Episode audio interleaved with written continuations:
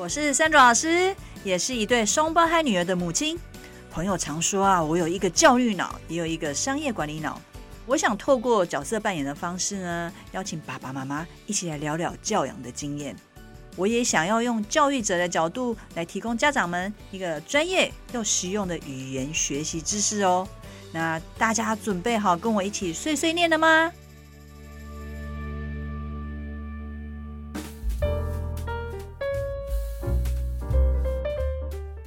大家好，今天呢，我很开心来邀请到我的同事 Teresa 来跟我们分享一系列的在家里呢很适合跟孩子一起玩的游戏哦。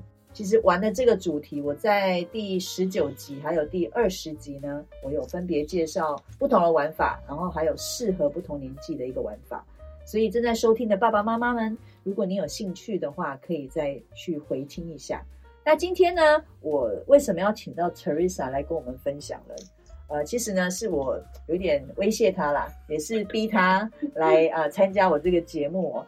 呃，因为我是来喜欢，我想要来挖宝。那我其实我的员工里面有很多多才多艺的人，所以 Teresa 也是其中一个哦。虽然我是主管，但是我。每天都在从我员工身上学到不不少的东西。那还有就是因为 Teresa 进来公司八年了，所以他他 对这个产品啊、哈游戏啊都非常的熟悉哦。所以我今天请他过来。那 Teresa 目前呢在公司所担任的是家长产品、还有服务咨询、还有会员沟通这部分的服务的一个副理。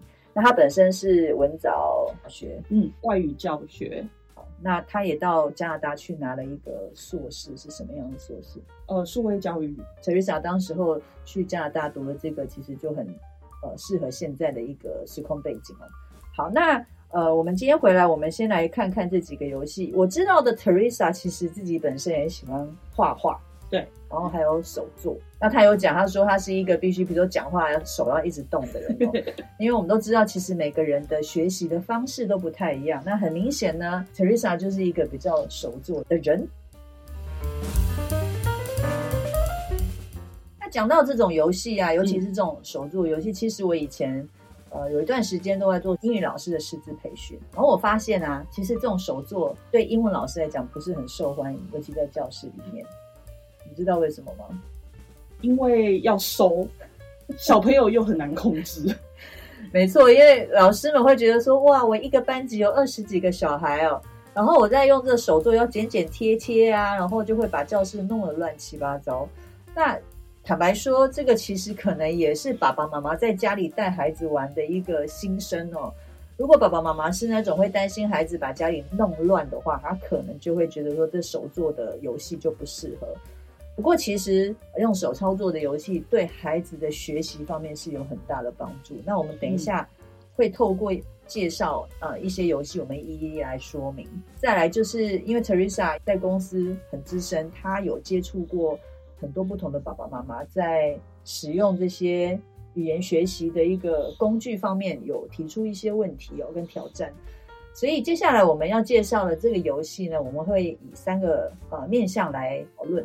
那第一个呢，呃，我们会先请 Teresa 介绍一下每一个游戏它设计的一个目的，然后再来呢，我跟 Teresa 就会来玩这个游戏，这个是我很期待的部分哦。然后第三个，我会请 Teresa 呃也提了一下，就是从他的工作经验里面看到爸爸妈妈他们针对像这样的游戏，他会提出什么样的问题？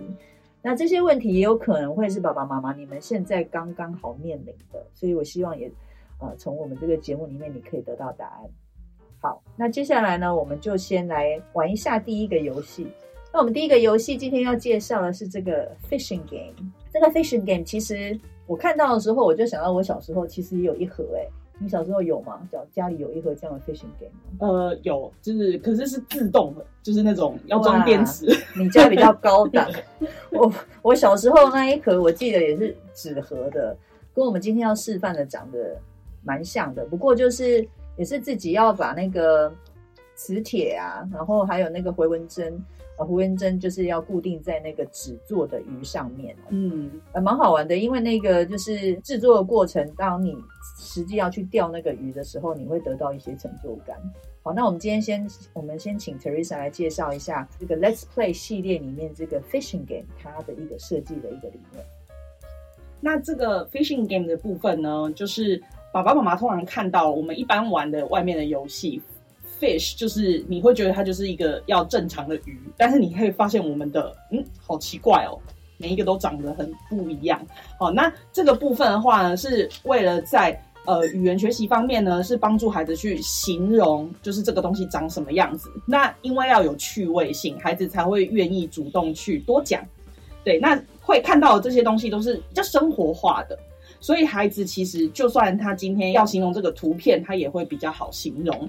那他也会觉得很好笑，就是哦，你看这个，哦，这是什么？这不是，这是 banana fish。那他就会觉得说，这根本就不是鱼啊，好不好？正常来讲，不会有这种鱼。因为我们看到就是 rainbow fish，有没有真的 rainbow fish 吗？可能海洋里面有，可能有，都有透明的鱼。然后我想，我最喜欢是这个 ice cream fish。我觉得这个呃，这个设计是非常有趣，就是它是鱼，它是其实是鱼，但是它就是把它用成一个小朋友认识的那种呃，可能是食物啊，或者是物品的一个鱼的一个形状。通常呢，爸爸妈妈在带小朋友玩这个东西的时候呢，一般来讲，正常的鱼当然没什么问题。那但是如果像这种很奇怪的东西的时候，为了要引起孩子的兴趣，爸爸妈妈可以先把每一个东西都先稍微介绍一下，然后问孩子说：“诶，这个是什么？这是什么？”因为如果你直接玩，然后孩子呢把它钓起来的时候，你突然问他说：“哦，这是什么鱼？”他其实一个心里面没有准备，对孩子来说。蛮难去形容的，然后他突然卡住，他就觉得说，好像今天在玩游戏，可是又好像在考试，是对，所以其实爸爸妈妈应该是说，哎，陪孩子先玩过一轮，然后呢，带着他形容一下这些东西，那可能可以问他一些简单的问题，比如说，哎，你最喜欢哪一只鱼？你为什么觉得那只鱼最好笑？就是问一些孩子。平常就会问你的东西，好，那等这些东西都稍微形容完了以后呢，他等于做了一一轮的预习。那你这个时候呢，就可以跟他玩另外一个游戏。这个我们其实是一个盒子，他可以把它盖起来，那这样子就看不到里面的鱼了。那你就可以请小朋友这样子把鱼藏起来。好，那藏起来之后呢，这时候就可以玩钓鱼游戏。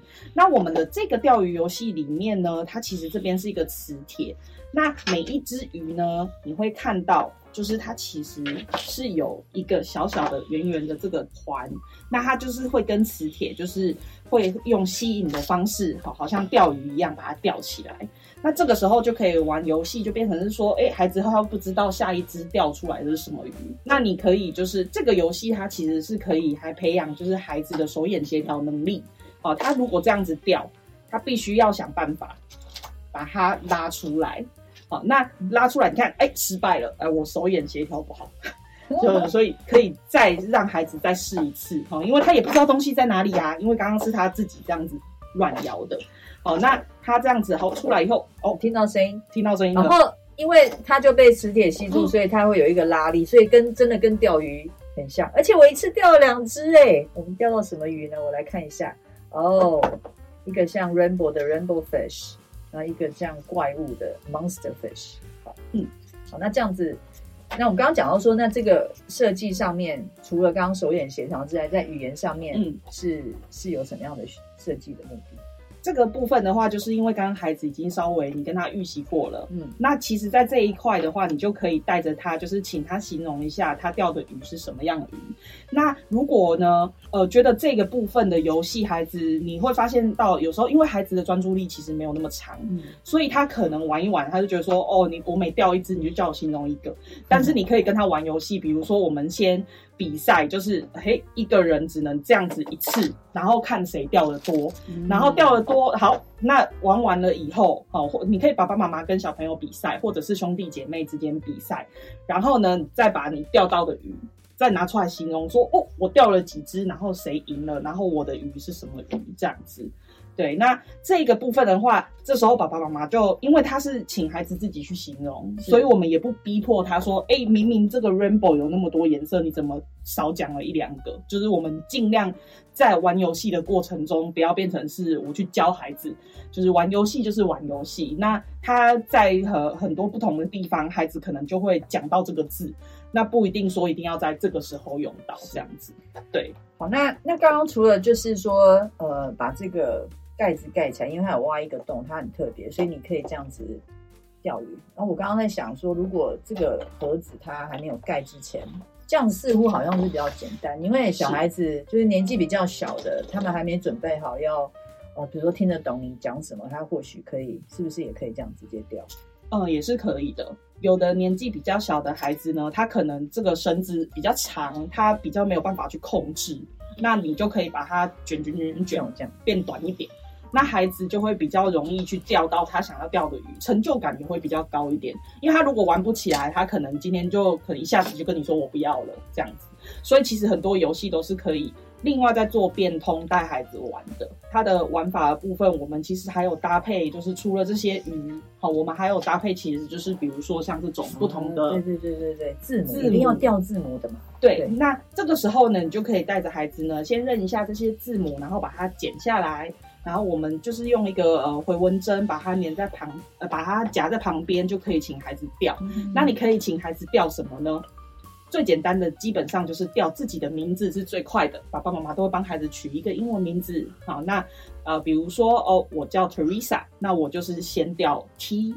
哦，好长哦，这样孩子就会想说：“妈妈，我不要叫 Teresa，我要叫短一点，我叫 Amy，A M Y，A M Y 最快。”对，那他这时候就可以这样子调调自己的名字。那当然，他其实也可以拿来就是调，比如说不同的单字。嗯、那单字的部分的话，你可以从。呃，最简单的开始，比较短一点的，先让他做，或者是说，你可以就是母婴，好，或者是他其实还没有那么快学到那么多东西，你就是先让他认字母就好了。对对，那一开始也不要全部的字母都放进去，这样子有点太多了。你要让孩子学什么，你就是先放一些些进去，这样子，啊，他这样子会比较好记。是，好，那。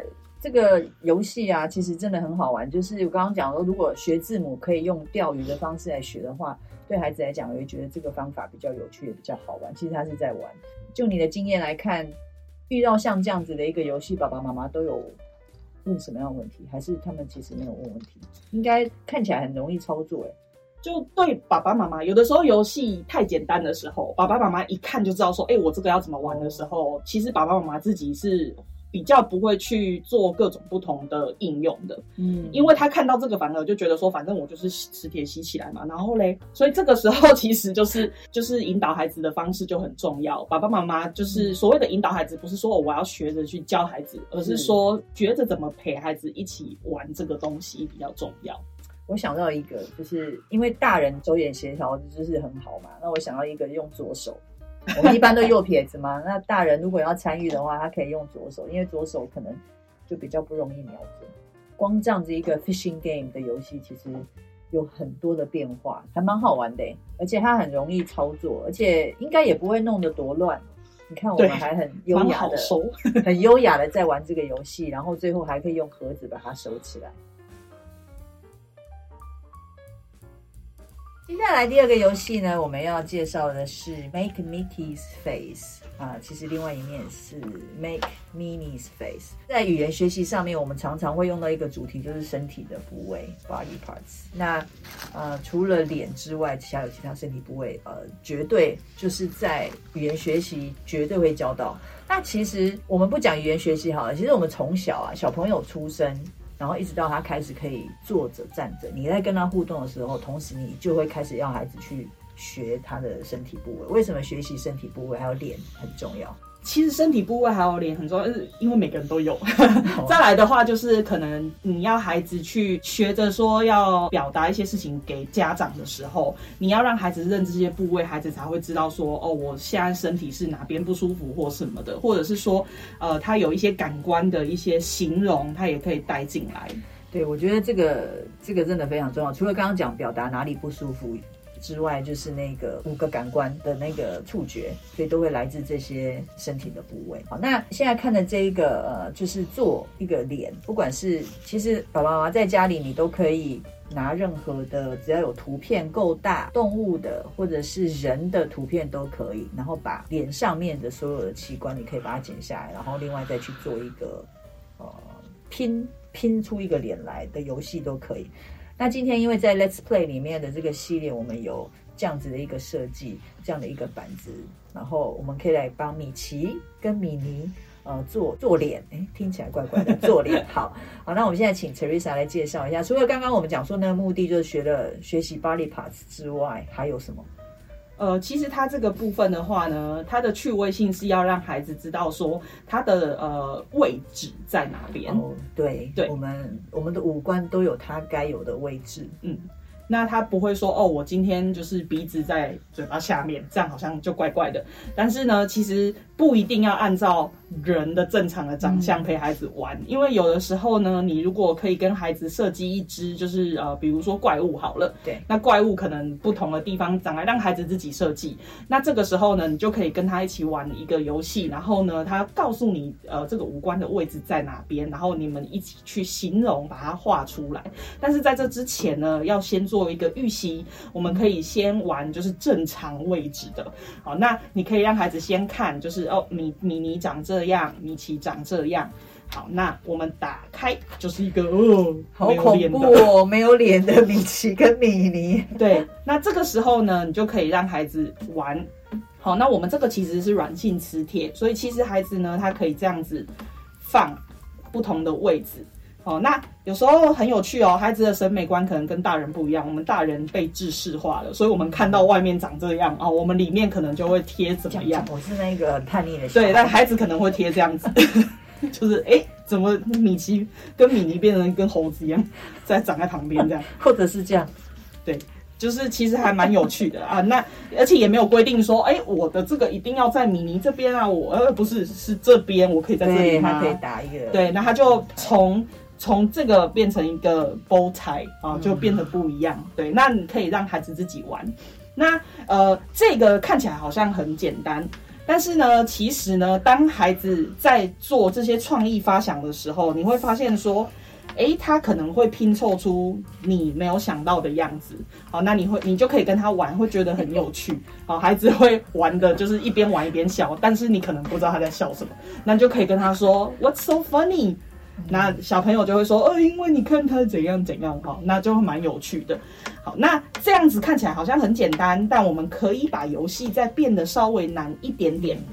好，刚刚有提到就是位置的部分，哈，我们有眼睛这样子看，我们当然知道位置在哪边。那我们今天把难度加深，我们可以把眼睛蒙起来。好哦，那要怎么？我我可以把我的眼睛闭起来，然后我 Teresa 来。我来跟 Teresa 玩这个游戏。那我们怎么玩？先把东西哈，先把磁铁都先移出去。好哦，那这个时候呢，如果说呃眼睛蒙起来的话呢，我们可以先带着孩子把他的小手手抓起来，然后去摸，看他要抓哪一个东西。这个这个。然后你可能呢就问他说：“你觉得这个是什么？”I think this is a smile。好，那嗯。不给你答案哦，然后呢，这个时候你就可以自己凭感觉摸，你觉得它应该要在哪个位置？啊，很难摸啊，它都平的，好吧？那我就自己量这个距离。哇，好，这里好，非常好，我们我们就可以就是再摸下一样东西。哦，耳朵好了，两个两个耳朵，好。那你觉得耳朵应该要在哪边呢？我的嘴巴在哪？好，嘴巴在哪？我是大人，所以我会知道说耳朵，米奇耳朵应该在在嘴巴上面。对，那年年纪比较小的孩子，你可以抓着他的手手。那如果说年纪比较大的孩子的话，你只要引导他到这边去拿磁铁，然后再回来。但是你可以跟他说，哦，就是 move it up a little bit，然后 move to right a little bit。It's on the mouth or it's Beneath the mouth，那这样子小朋友就是会去动这些磁铁。那你也可以不要给他这些东西，让他觉得说，哎，拼出来很好笑。好，那这个也很很有趣。那这样子的话，其实小朋友可以训练听力。那你也可以反过来，有小朋友去引导你。小朋友其实很不喜欢被控制的，他喜欢控制别人。那你反过来让他跟你讲，然后让你自己眼睛闭起来，然后去这样子用，他会觉得很好笑。那这个同时之间，他也在练习这个单字怎么说，然后位置怎么讲，对，所以其实是可以反向过来操作的。OK，好，那其实这个游戏听起来它很简单，但是它的趣味性其实是蛮高的，因为有点也挑战你本来你的认知里面就是脸长的样子是这样，但是孩子是有机会去创造出一个呃他们想要那个样子的一个奇跟米妮的脸。那像这样的游戏，爸爸妈妈还会有问题吗？我觉得这个。很简单操作啊！如果说今天孩子可能，比如说因为米奇米妮他们可能不是人类哦，所以可能比较不知道的话，你其实可以玩另外一个方式，就是先让他最基本的认识。你可以比如说哦，米妮的耳朵，然后你再请孩子摸摸自己的耳朵，嗯、那他就会知道说，哎、嗯，自己的真实的那个器官做一个连接。我觉得这非常非常重要，尤其是我们讲婴儿时期哦，刚开始他在认知这个世界的时候。我们一开始其实都要孩子去认真的东西，比如说他会看照片里面的人，家里的人呐、啊，啊、呃，看他的玩具都是实体的。那等到他开始呃年纪有变得比较大的时候，我们才带入他去看一些比较是故事性或是卡通的东西。所以，嗯，刚刚 Teresa 提的这一个动作，我觉得非常重要，尤其是年纪很小。所以这样听起来也不是说什么婴儿他没办法操作。说不能做，其实是可以做的，还是因为他只要跟自己的真实的器官做一个连接也可以嘛，对不对？对对对，OK，好，嗯，因为我发现爸爸妈妈常常会问一个问题，就是我的小孩还不能做什么？那我这个游戏可以玩吗？通常这种状况底下，我们都还是会跟爸爸妈妈说，其实孩子虽然你会觉得好像说他年纪小，嗯，那是我们大人给他的一个定义，对，他其实是可以观察，他可以看的。所以当他眼睛看到这些东西的时候，你其实不知道他观察到什么。嗯，那再来的话，也不是说哦，我今天呃一岁的时候去看，那我两岁的时候就不用看了，因为他在呃年纪增长的过程中，他接触外界越来越多，所以他的连结度会越来越强。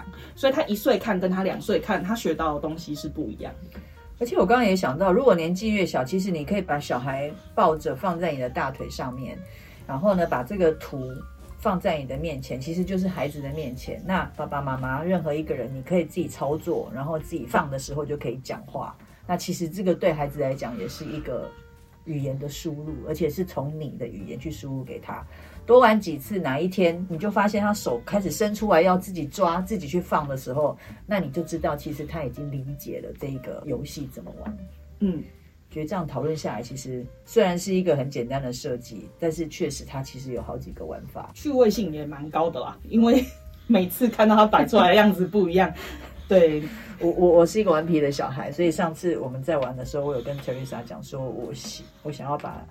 米米奇啊，就是变成他的眼睛变成是这个样子，所以像这样子一上一下，有没有小朋友？嗯、啊，那米奇的眼睛是一上一下，然后还有斗鸡眼的、啊、哦。你看斗鸡眼英文怎么说？我那天有查，cross eyes，对，cross eyes。因为斗鸡眼这件事情是小朋友其实来看到都会觉得蛮好笑，所以斗鸡眼的米奇有看过吗？所以可以看一下，所以还蛮好玩的。好哦，那这个很简单的就是做脸，我们讲 making 呃 faces，不管是米奇或是米妮的呃脸，或者说爸爸妈妈在家里，你可以，我刚刚一开始有讲，就是可以找，甚至你可以找你自己的照片。那我们现在科技很发达，你用数位相机、你的手机把它拍下来之后，把它列印出来，然后把它剪一剪，然后就也可以做这个做脸的一个游戏，然后在家里可以玩。今天我们介绍了两个游戏，分别是 The Fishing Game 跟 Making Faces，就是做米奇跟米妮的那个脸哦。那这个都是需要孩子用他的手眼协调的技能，那对小小孩而言是一个非常好的训练的机会。那对大孩子而言呢，其实他就不需要在呃专注在他手眼协调的时候，他就可以更专注在语言的学习上面。那用英文玩游戏的好处是，孩子其实是专注在玩上的，是因为他想要去玩，所以他必须要听懂那个呃英文的指令。而且他有了这样的需求之后，他就会产生动力。这也是为什么游戏对孩子来讲是一个不败的学习方式。而且刚刚这两个游戏，如果听众在家里有迪士尼美语世界的 Let's Play 系列的话，就可以直接从那个书柜的抽屉拿出来跟孩子玩一玩。但是如果你没有用迪士尼美语世界的呃产品的话，没有关系，还是可以在家里同样是动手做的方式来把这个游戏给完成。那下一集呢，我们将介绍跟手的触感比较有相关的游戏。有一个游戏呢，是我很好奇的，自己我也还没有做过。这个游戏叫做 Milk Cow by Hand。在家里你要模拟挤牛奶的这个游戏。各位爸爸妈妈，如果你跟我一样好奇的话，你千万一定要锁定下一集哦。谢谢您的收听，我们下次聊。